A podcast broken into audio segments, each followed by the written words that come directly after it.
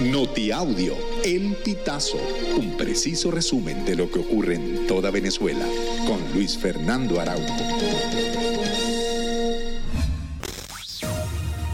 Amigos, bienvenidos a una nueva emisión del Notiaudio El Pitazo.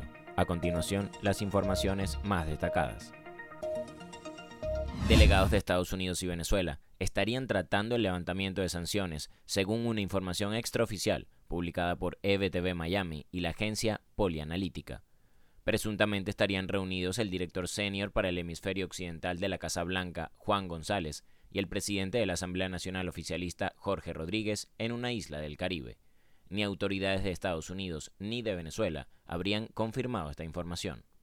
El Ministerio de Exteriores japonés expresó su llamado a la implementación de elecciones libres y justas en Venezuela. En un comunicado, la Cancillería de Japón destacó la preocupación ante la medida adoptada por el Tribunal venezolano y enfatizó la importancia de la celebración de elecciones democráticas con una amplia participación del pueblo venezolano. Con este pronunciamiento, Japón se une a la lista de al menos 10 países que rechazaron la medida del Tribunal Supremo de Justicia contra María Corina Machado y pidieron que se respete el derecho a unas elecciones presidenciales libres y democráticas en el país. Un grupo de siete migrantes, entre ellos cinco venezolanos, fueron detenidos por agredir brutalmente a policías en las adyacencias de un refugio en Nueva York. Posteriormente, fueron liberados sin fianza, lo que generó indignación en redes sociales.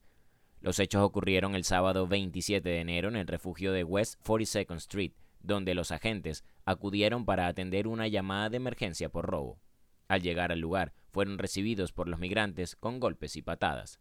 Los uniformados sufrieron heridas leves, uno de ellos tuvo cortes en la cara, mientras que el otro tenía hematomas en el cuerpo. Vecinos del barrio Sueño de Bolívar, ubicado en el sector Core 8 de Puerto Ordaz, denunciaron que la comunidad no está incluida en los planes de mantenimiento vial de la alcaldía de Caroní.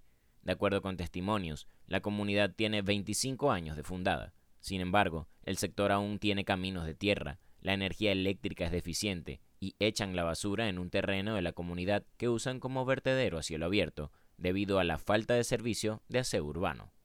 Venezuela derrotó este jueves a Brasil tres goles a uno y se clasificó en la última fecha del Grupo A al cuadrangular final del preolímpico sudamericano.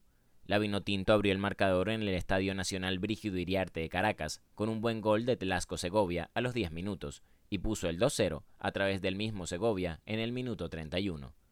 Ahora Brasil y Venezuela se verán con Paraguay y Argentina en el cuadrangular final que comienza este 5 de febrero. Amigos, hasta acá llegamos con esta emisión del Notiaudio El Pitazo. Narro para ustedes Luis Fernando Araujo.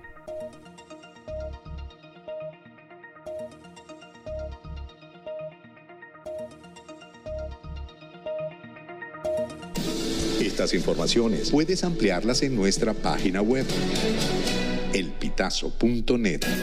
También recibimos tus denuncias vía SMS o WhatsApp a través del 0414 230 2934.